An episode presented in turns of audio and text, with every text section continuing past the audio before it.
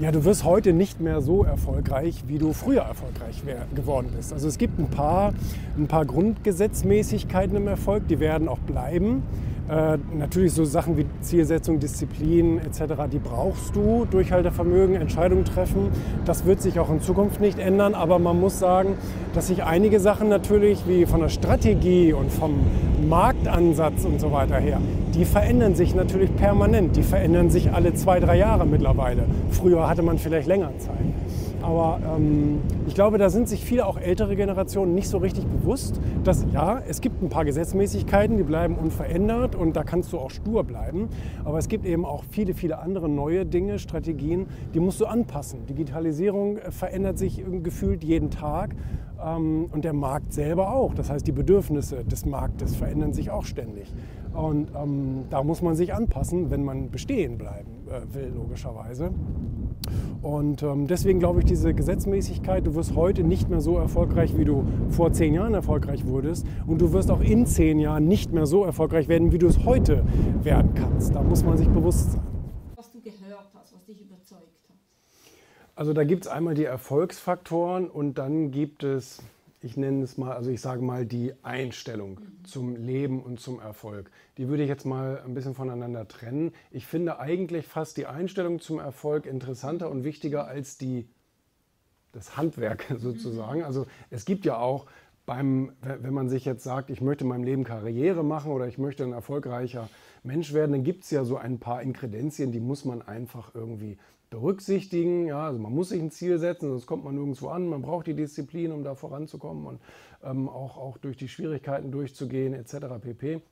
Aber viel interessanter finde ich, a, warum mache ich das? Das ist eine Frage, die sich natürlich viel zu selten gestellt wird. Die Menschen sind manchmal sogar in irgendeinen Bereich hineingestolpert, machen das und fragen sich nach 20 Jahren, hoppala, warum habe ich das eigentlich mal irgendwann angefangen? Lieben tue ich das nicht, lieben tue ich was ganz anderes. Aber das hier bringt irgendwie das, das täglich Brot. Aber ähm, ich fand eine Erkenntnis sehr, sehr interessant von Reinhold Messner, den ich in, äh, in, in, nicht in Hamburg, in München getroffen habe. Und der hat dann also philosophiert und ich habe ihn ja auch gefragt, Mensch, hier die ganzen hohen Berge ohne Sauerstoff, das ist ja alles ähm, ein, ein lebensgefährliches Unterfangen. Und er sagte, ja, das stimmt, ich war überall, wo Menschen lieber nicht hingehen sollten. Ähm, und er hat immer über ein gelungenes Leben gesprochen. Und das fand ich schön. Ähm, und dann hat er gesagt, hören Sie mal zu, wenn Sie am Ende Ihres Lebens auf ein gelungenes Leben zurückblicken, dann ist das zu spät. habe ich, auch, hab ich auch gedacht, oh, okay, der kam unerwartet.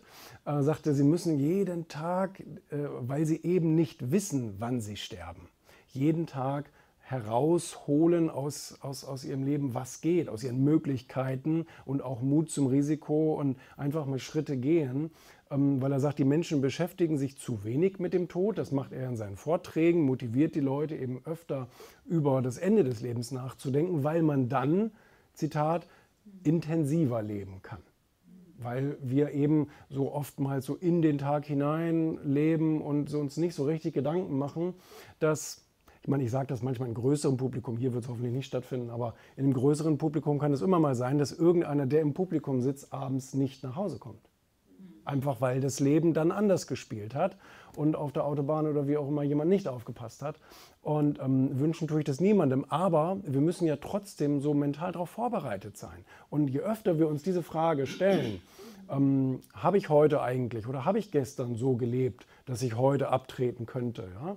Ähm, glaube ich, könnte manchmal dazu führen, sind wir wieder bei diesem Thema Mut zum Risiko, dass man vielleicht doch mal einen Schritt geht, wo man sagt, ja, was habe ich eigentlich zu verlieren? Also äh, dieses Leben, wir kommen hier eh nicht lebendig raus. Irgendwann müssen wir alle gehen. Ne?